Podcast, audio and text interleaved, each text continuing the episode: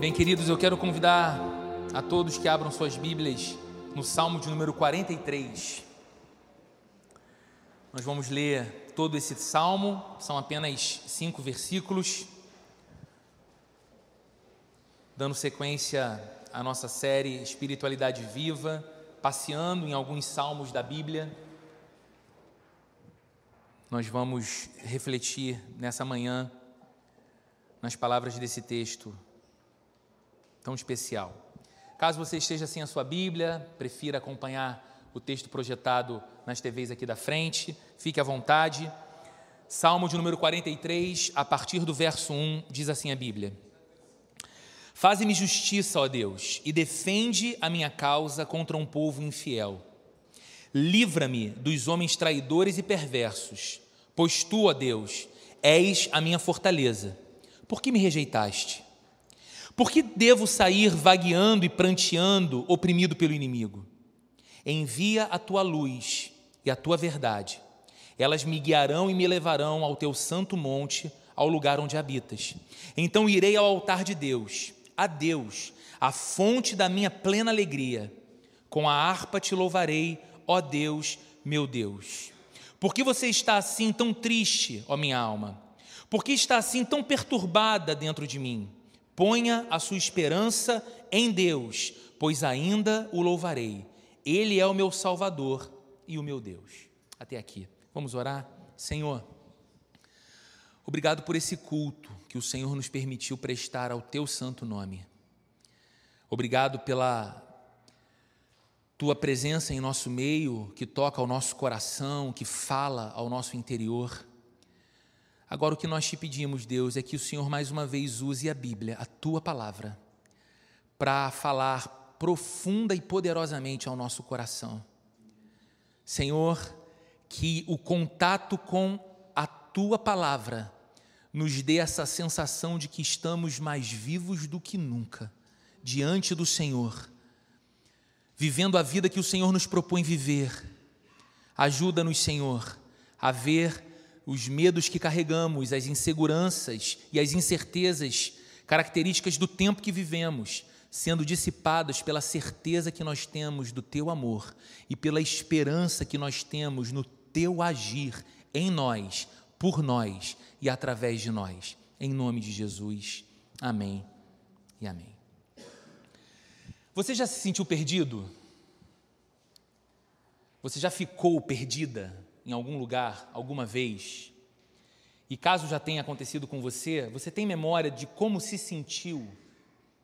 Há muitos anos atrás, eu ainda morava em Niterói e não tinha o hábito e não conhecia tão bem ainda o Barra Shopping, por exemplo, aqui perto da gente. Ah, numa daquelas épocas características de férias, final de ano, proximidade do Natal, eu e a Sheila decidimos ir ao shopping mas não ao Plaza Shopping de Niterói ou a algum outro shopping mais próximo, nós decidimos ir ao Barra Shopping. E você imagina que ao chegar lá, nós tivemos aquela dificuldade característica para estacionar o carro. Muito cheio. O shopping muito cheio. E a gente rodou, circulou por vários lugares, até que enfim eu achei na área externa uma vaga bem distante de uma das portas de acesso. Conseguimos entrar. Vitória. Passamos horas no shopping.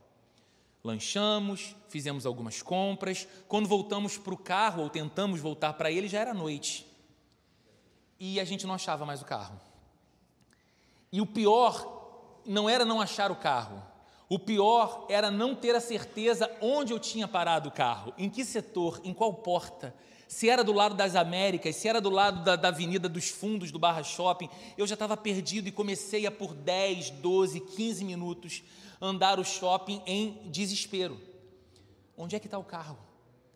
E eu pensava, será que roubaram o carro? e não, o carro estava onde eu havia parado, mas eu não, não, lembrava onde tinha sido. E fiquei aqueles minutos, quase 15 minutos, me sentindo completamente perdido, desorientado. E é um sentimento de fato muito ruim, não saber onde a gente está ou como a gente vai sair do lugar que a gente está, é de fato um sentimento muito ruim. Mas pense um pouco para além do aspecto geográfico, de estar perdido num lugar. Você já passou por aquela sensação de estar perdido com relação à sua própria vida? Desorientação Essa seria a melhor palavra para definir o seu sentimento. Você se sente perdido, perdida, sem saber ao certo o que fazer, cheio de dúvidas. No que acreditar? Ou em quem acreditar? Ah, em quais projetos investir? Em quais projetos que se apresentam como possibilidades para a minha vida eu vou me aplicar? Eu vou colocar a minha vida naquilo, o meu tempo naquilo, o meu dinheiro naquilo, as minhas emoções naquilo. Será que é a escolha certa? Dúvidas. Quais opiniões seguir? E a gente vive num tempo em que todo mundo tem opinião e fortes opiniões. E com o advento das redes sociais, você o tempo todo se percebe diante de uma plataforma de pessoas aparentemente muito convictas daquilo que estão dizendo e afirmando, elas emitem com veemência a sua opinião. Mas a opinião de uma diverge de outra e você fica no meio daquele tiroteio dizendo: qual opinião eu sigo? Aliás, eu sigo alguma? Cheio de dúvidas. Então perceba, o problema da gente, talvez no tempo que a gente vive, não está na falta de oportunidades. Nós temos muitas oportunidades não está na ausência de caminhos, porque um monte de caminhos se coloca diante da gente, possibilidades e rotas diferentes. Talvez o nosso problema não esteja na falta de opiniões, porque nós temos até em excesso. Em nossos dias, tudo isso nós temos e temos de sobra. Eu acredito que a nossa dificuldade reside no fato de que há muitas vozes competindo pela nossa atenção. Há muitos estímulos à nossa volta tentando chamar a nossa atenção, se destacando diante de nós. Há muitas vozes competindo, há muitos caminhos e oportunidades sendo oferecidos a nós como caminhos exclusivos, como oportunidades únicas, como aquele tipo de coisa que se a gente deixar passar, nós nunca mais veremos igual. E alguém em algum lugar ressuscita o um antigo ditado para você dizendo: "Olha, cavalo selado não se perde, não passa duas vezes, não é? São essas frases que as pessoas vão dizendo e você fica naquela, na incerteza de dar o passo, inseguro se aquela é a melhor decisão e a melhor escolha, mas aquilo se apresenta diante de você como uma grande oportunidade. E a pergunta é: como é possível ter certezas vivendo num mundo assim tão cheio de incertezas? Como nós podemos andar assim com convicção? Em tempos de tanta instabilidade e de tantas indefinições, como não ser visitado pelo medo e pela insegurança quanto à direção da nossa própria vida? Porque a gente tem uma vida, certo? Ela não é, uma, ela não é um ensaio para uma outra vida diferente e melhor depois. A gente só tem essa vida. A gente tem a sensação viva de que o tempo parece ser um adversário nosso porque ele passa de modo veloz, o dedo estala e você não tem mais a mesma disposição física que tinha certeza que poucos dias atrás estava no seu corpo. O tempo passa e você percebe que os filhos cresceram. O tempo passa e você percebe que coisas na sua casa que estavam maravilhosamente estáveis e no lugar, belas e bonitas, se deterioraram. Você precisa mudar, reformar. O tempo é um Senhor impetuoso demais e a gente está nessa vida. Como não ter medo de que uma decisão tomada não seja a pior decisão ao invés da melhor? Como não ficar angustiado diante da possibilidade de seguir um conselho ou acreditar numa opinião, ou investir em algo que no final, algum tempo mais à frente, vai ter provado a você que todo o seu investimento de tempo, energia, saúde e recursos foi em vão. E você vai ter que voltar à fita, você vai ter que recomeçar do zero outra vez naquela área da sua vida ou da sua família. Por que, que eu falo de tudo isso? Porque, para mim, perceber essas coisas na vida da gente é uma das razões de nós estarmos aqui refletindo nesse tema espiritualidade viva. Porque a nossa fé, aquilo que nós chamamos de nossa fé, longe de ser apenas um, um pequeno aspecto da vida da gente, longe de ser um, um tipo de espiritualidade distante, a nossa fé tem o poder de moldar, orientar e dar sentido à nossa vida. O Fernando falou aqui na abertura do culto e também no momento das ofertas sobre um contraste muito precioso para que você e eu pensemos o tempo todo. A diferença entre espiritualidade viva e espiritualidade morta. A espiritualidade que este livro nos propõe conhecer e viver é uma espiritualidade viva, especialmente porque as suas verdades se conectam com a nossa vida e nos dão a sensação de que realmente vivemos. Porque muitas vezes nós somos carregados por um sentimento de que apenas sobrevivemos. Viramos um dia após o outro fazendo uma sucessão de coisas aparentemente sem propósito e sem valor para nós mesmos ou para os nossos, insatisfeitos e infelizes, até que nos deparamos com a sabedoria que vem desse livro, até que nos deparamos com as verdades proclamadas neste livro, verdades não apenas sobre o mundo, mas sobre você e sobre mim. E então nos encaixamos aqui e entendemos o que Deus está fazendo conosco, o que Deus está fazendo em nós, e o que Deus pretende fazer também através de nós, e tudo faz muito mais sentido.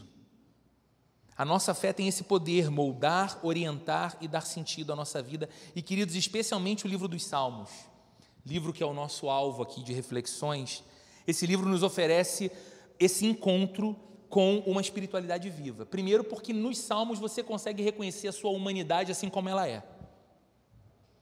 Eu não sei se te encanta como me encanta. Ler alguns salmos e falar assim: eu sou igualzinho esse sujeito aqui. Inseguro, tenho medo, tenho crises, tenho dúvidas. Também tenho uma alegria que me leva para Deus e que me coloca diante dele em palavras de gratidão. É impressionante como a gente olha para o livro dos Salmos e vê um espelho da nossa humanidade. Nós estamos ali representados ao mesmo tempo nós também vemos no mesmo livro dos Salmos Deus intervindo no cotidiano humano com sua graça. Nós vemos no livro dos Salmos Deus trazendo respostas para as inquietações mais sinceras do nosso coração e da nossa alma. Tudo isso através da oração. O livro dos Salmos é um livro de oração. E nós estamos numa série que o tema é espiritualidade viva, e não existe espiritualidade cristã divorciada da prática da oração. Percebe como num culto como esse, várias vezes você foi convidado a orar? No início, em cada canção, as canções expressam orações a Deus, no momento da ceia, no momento das ofertas, tudo na espiritualidade cristã é permeado por esse diálogo entre o Deus a quem amamos e o seu povo. E esse salmo, que é uma oração, começa com um pedido de socorro. Esse salmo, que é uma oração, não começa com palavras de exaltação a Deus. Ele não começa dizendo que Deus é grande e exaltado, ele não começa dizendo que Deus é maravilhoso, justo e bom.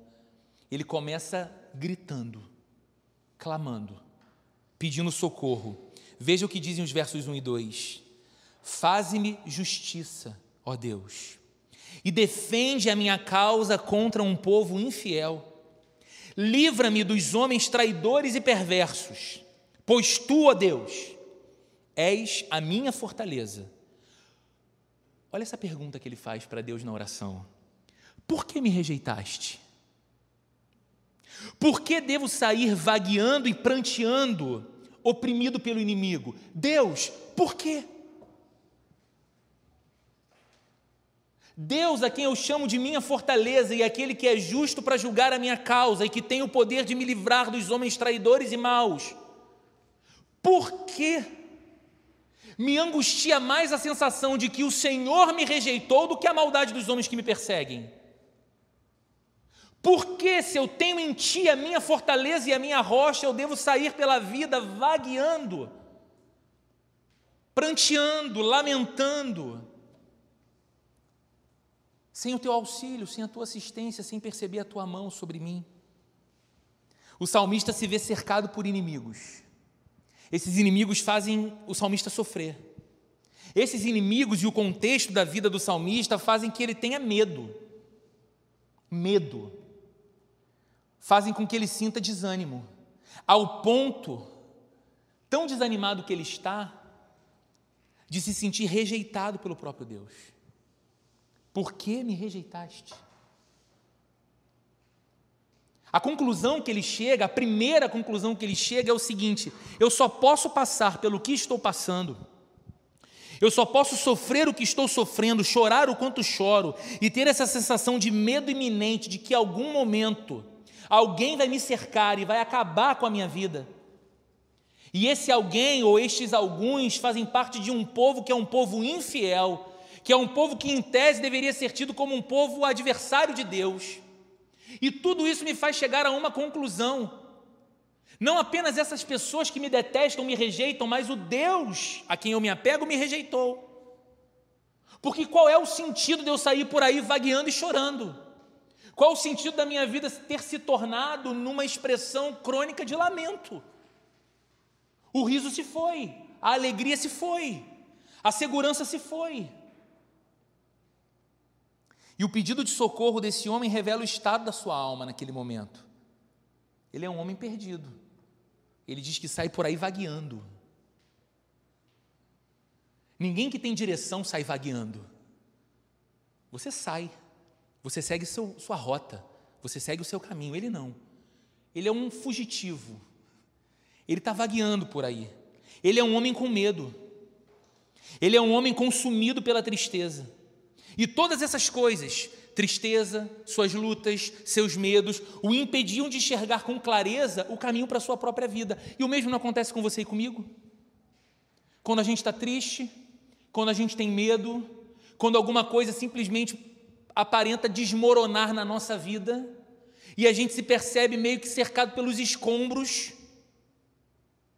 pelo entulho à nossa volta, você consegue olhar para o futuro e ter muita estabilidade com o que vê?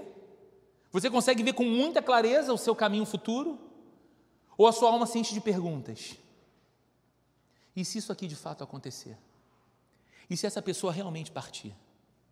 E se essa mudança de fato se realizar? E se o que eu esperava tanto simplesmente não acontecer? E se esse recurso de repente não estiver mais à minha disposição? Se esse local não for mais o meu local de trabalho, o meu local de atuação, e se algo acontecer a estes filhos, e se algo acontecer a este cônjuge, e se algo acontecer à minha própria saúde, você começa a fazer perguntas. Você olha para frente e não tem clareza. Por causa disso, veja o que ele pede. Espiritualidade viva, certo? Nós temos aqui um homem em crise. E eu acho muito pertinente lembrar mais uma vez o que o Fernando disse aqui para a gente hoje. Que Deus não espera que você deixe suas dores, dúvidas e crises do lado de fora quando você entra para o culto. E aqui você tem uma performance como se fosse uma espécie de bobo alegre, sempre feliz e sorridente, porque você está diante de Deus e nada tem o poder de abalar você e atingir você. Qual a base que nós temos para dizer que Deus nos acolhe como estamos, carregando aquilo que carregamos? Um texto como esse.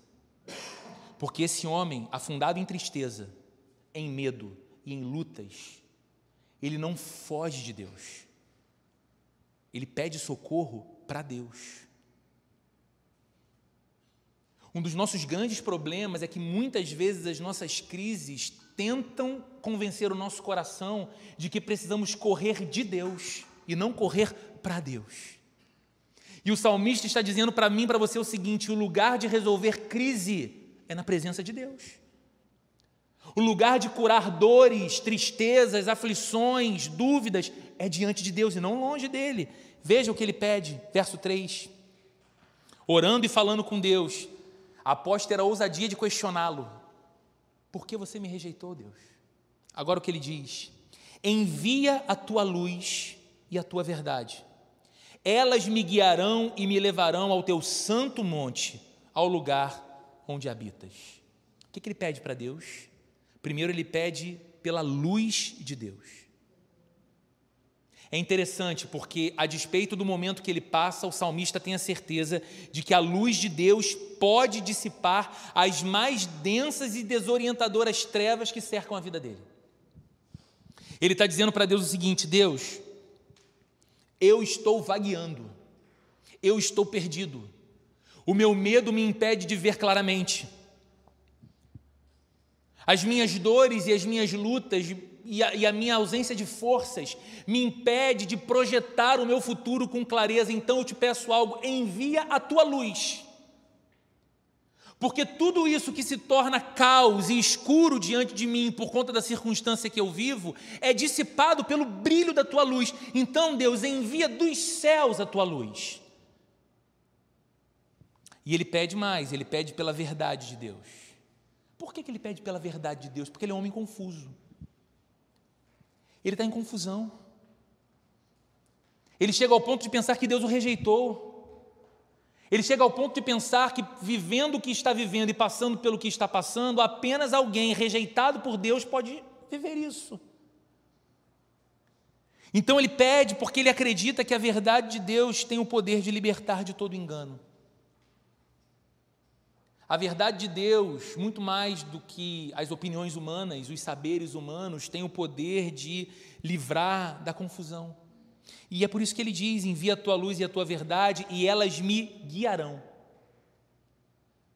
Percebe mais uma vez que é a confissão de um homem perdido? Tudo isso vai fazer enorme sentido para a nossa vida. Porque, como eu disse um pouco antes, nós nos vemos nesse texto, nós estamos nesse salmo, não apenas esse salmista. É como se aqui ele estivesse dizendo para Deus o seguinte: Deus, sem o brilho da tua luz, e sem a certeza da tua verdade, jamais haverá caminho seguro para mim nesse mundo. Por isso, Senhor, envia a tua luz e a tua verdade.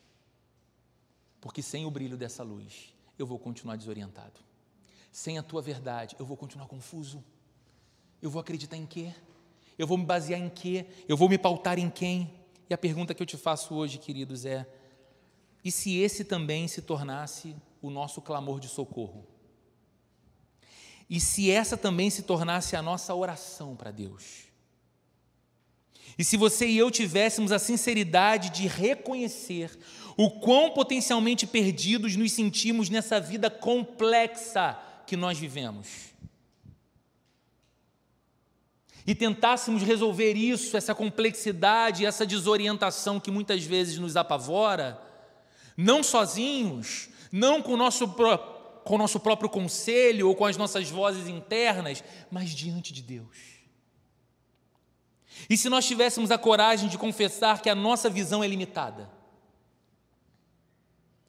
que apesar do que a sociedade exige de nós, que você seja sempre forte, consciente, belo, otimista, encorajado, encorajador, que na verdade você tem medo e que não enxerga assim com tanta clareza a sua visão é limitada, a nossa capacidade de discernir caminhos é pequena e que muitas vezes nos sentimos como quem busca algo tateando no escuro. Se tivéssemos a coragem de confessar isso a Deus, em conversa, em oração, e então termos a condição de falar assim como o salmista: Deus, muitas coisas brilham diante dos meus olhos nesse mundo. Há muitas oportunidades brilhantes, mas elas me confundem. Por vezes elas me paralisam. Eu não sei o que fazer. Eu não sei para onde ir. Mas eu sei de uma coisa: eu só posso ver com clareza através da tua luz. Envia a tua luz. Quantas vezes você já orou assim? Quantas vezes na dúvida, quantas vezes na angústia, quantas vezes no medo, quantas vezes com o coração apertado? A sua oração para Deus foi: Deus, envia a tua luz eu não estou discernindo, eu não estou vendo bem, eu não estou entendendo bem, eu não estou administrando bem, eu confesso, Deus, a minha limitação. Pode ser que o meu cônjuge espere muito de mim, pode ser que os meus filhos esperem muito de mim, pode ser que os meus amigos de trabalho esperem muito de mim, pode ser que os meus amigos da igreja esperem muito de mim, pode ser que a vida espere muito de mim, mas eu estou diante de ti dizendo: Deus, eu não dou conta. Por mim mesmo, envia a tua luz. Dissipa essa escuridão, brilha dos céus e me permite ver aquilo que de fato é o teu caminho. Se a nossa oração fosse como quem diz para Deus: há muitos caminhos, Senhor, que se apresentam diante de mim, e na maioria das vezes eu me sinto sem sabedoria para escolher. Mas eu posso andar e sei que posso andar mais seguro, baseado na tua verdade. Então, Senhor, envia a tua verdade. De novo, queridos, quantas vezes oramos assim? Ou somos o tipo de gente que vai tomando decisão em cima de decisão na vida? E recorremos ao conselho dos amigos mais próximos, e recorremos à orientação do terapeuta, e recorremos a, a aquilo que a internet diz. E olha, eu não estou dizendo que isso em si esteja errado. Eu acho que você e eu precisamos buscar todas as coisas que nós entendemos serem constituidoras de uma vida melhor para a gente, legítimas, claras. O problema, queridos, é quando o grande amigo se torna a nossa primeira alternativa de busca de socorro. O problema é quando o terapeuta se torna o primeiro amigo em busca de socorro da nossa desorientação. O problema é quando o Google se torna o grande mestre que vai nos falar sobre algo que nós estamos passando e vivendo e em nenhum momento os nossos joelhos se dobram como quem diz: Deus, eu estou aqui curvado, porque sou fraco e limitado, mas eu estou diante do Todo-Poderoso, que é eterno, sábio, bom e cheio de amor, e eu te peço, Deus, sobre a minha vida, sobre essa situação aqui, envia a tua luz e a tua verdade, e elas me guiarão. Elas me guiarão. Você percebe? E ele segue dizendo na continuidade do verso 3 e iníciozinho do verso 4: Me guiarão e me levarão ao teu santo monte, ao lugar onde habitas. Então irei ao altar de Deus, irei a Deus, a fonte da minha plena alegria. A luz e a verdade de Deus não apenas nos guiam pela vida, a luz e a verdade de Deus nos conduzem à presença de Deus. É isso que o salmista está dizendo. O salmista está dizendo que ele irá ao altar de Deus, ele irá ao santo monte de Deus. Os estudiosos dizem que provavelmente no contexto da escrita desse salmo, o salmista é um homem exilado. Por que ele está fugindo? Porque ele está sendo perseguido por pessoas que querem o mal dele. Ele não está em Jerusalém, o Monte Santo, onde o povo de Deus adora. Ele não pode juntar o seu coração ao coração do povo de Deus e prestar adoração e culto a Deus. E ele está dizendo: Senhor, envia a tua luz, a tua verdade, elas me guiarão e elas me levarão de volta ao teu santo monte, ao lugar onde tu habitas. Então eu irei ao altar do meu Deus, eu irei ao próprio Deus que é a fonte da minha plena alegria. Ele desejava estar naquele lugar, mas as circunstâncias do momento o impediam. No entanto, querido, para nós, esse trecho é um ensinamento de que Deus não apenas se interessa em nos conduzir pela jornada da nossa vida em segurança. E acredite, Deus quer tomar a você e a mim pela mão e nos conduzir nessa vida instável e incerta com segurança. Deus quer fazer isso, mas esse trecho do salmo nos ensina que a vontade de Deus não é apenas essa. Deus deseja ser a própria razão da nossa vida. Deus deseja ser a alegria da nossa vida, o propósito da nossa vida. Olha o que o salmista está dizendo: Eu irei a Deus, a fonte da minha plena alegria. Gente, lembra do início do salmo? Esse é um homem triste, esse é um homem deprimido, esse é um homem abatido por suas lutas. E agora o seu coração, enquanto ora e clama por socorro, é relembrado do seguinte: quando ele está diante de Deus, quando ele recebe de Deus luz e verdade orientadoras para a sua vida, ele se vê diante da presença do próprio Deus outra vez e ele percebe algo. Ali, naquele relacionamento, ele encontra a fonte plena da alegria dele, a fonte plena da satisfação dele. O coração dele está recordando de que é em Deus e com Deus que ele experimenta a plenitude da vida e não longe. Agora eu quero chamar sua atenção para algo, caminhando para a nossa conclusão, super interessante. Veja como a oração do salmista muda de direção. De repente, ele para de falar com Deus. Coisa estranha, né? Como assim eu estou orando? Como assim eu estou falando com Deus? Eu estou pedindo socorro a Deus e de repente eu mudo a direção da minha oração. Olha o que ele diz no verso 5. Ele faz outra pergunta. Por que você está assim tão triste? Ó oh, minha alma. Você percebe que não é mais para Deus que ele se dirige? É para dentro. Não é mais para fora dele, mas é para dentro dele. Por que você está assim tão triste, ó minha alma? Por que está assim tão perturbada dentro de mim? O, o salmista do verso 1 responderia para ele o seguinte: Ô bobão, você está perturbado porque você é perseguido. Você está agitado na sua alma porque pessoas mais querem o seu mal. Você está assim angustiado porque a sua sensação é que seu Deus te rejeitou. Mas o coração dele já mudou enquanto ele orava. Ele diz para a alma: por que você está assim tão triste? Por que está assim tão perturbada dentro de mim? Ponha sua esperança em Deus, pois ainda o louvarei. O que aconteceu aqui, queridos? Agora, consolado pela certeza de que Deus o guiará, consolado pela certeza de que Deus responderia a sua oração, Deus enviaria luz e verdade dos céus para a vida dele. Ele não ficará mais perdido na escuridão da vida, ele não vai ficar mais rendido ao medo das circunstâncias, ele pode então fazer algo. Ele pode ordenar a sua alma que ela sossegue. Quantas vezes você gostaria de ter essa mesma capacidade? Virar para a sua alma e falar: sossega, alma. Fique quieta, fique calma, sossega. Mas não sossega porque eu tenho o controle das emoções.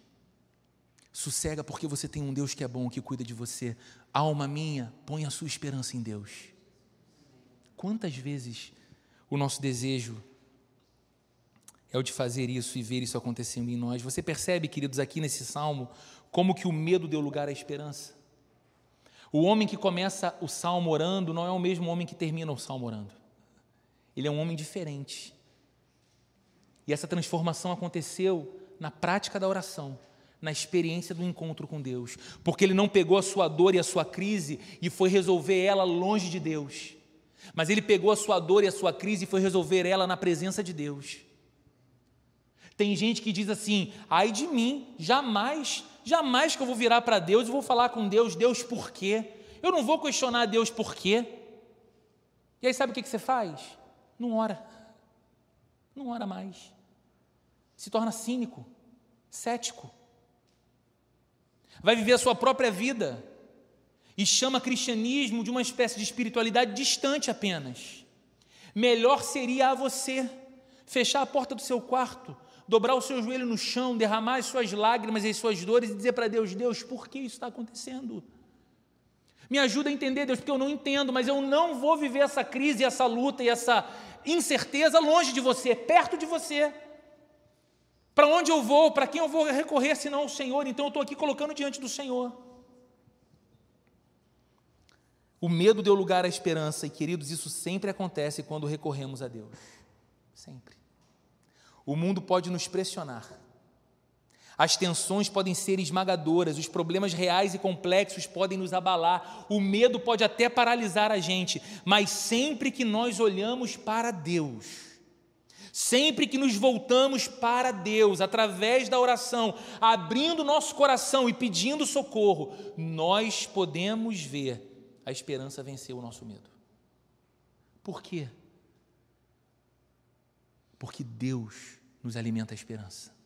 Porque Deus nos responde à oração porque Deus é sempre bom, porque Deus é o Todo-Poderoso, porque Deus é quem cuida de nós e as nossas vidas estão em Suas mãos e não nas mãos do caos e da instabilidade da vida. Passamos a olhar a nossa vida e tudo que a envolve pelas lentes do Todo-Poderoso que é o nosso Deus, o nosso amparo e a nossa própria vida, por isso nosso coração é visitado por esperança de novo. Por isso o medo é aplacado. E aí a gente pode dizer para nossa alma, tantas vezes assustada: Ponha a sua esperança em Deus.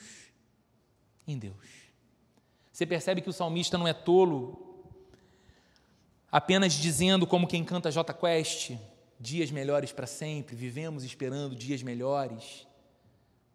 Ele pode ter esperança, mas não por causa dos dias que virão, ou porque as circunstâncias serão favoráveis, ele pode ter esperança porque o Deus de quem ele depende e a quem ele ama não muda.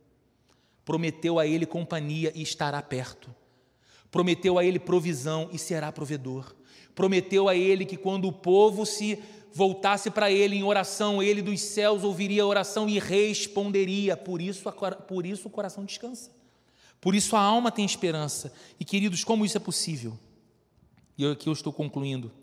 Como nós podemos experimentar dessa espiritualidade viva que nos permite ver o medo dando lugar à esperança num mundo como o nosso, num tempo como o que a gente vive? A resposta é simples, porém não é simplória.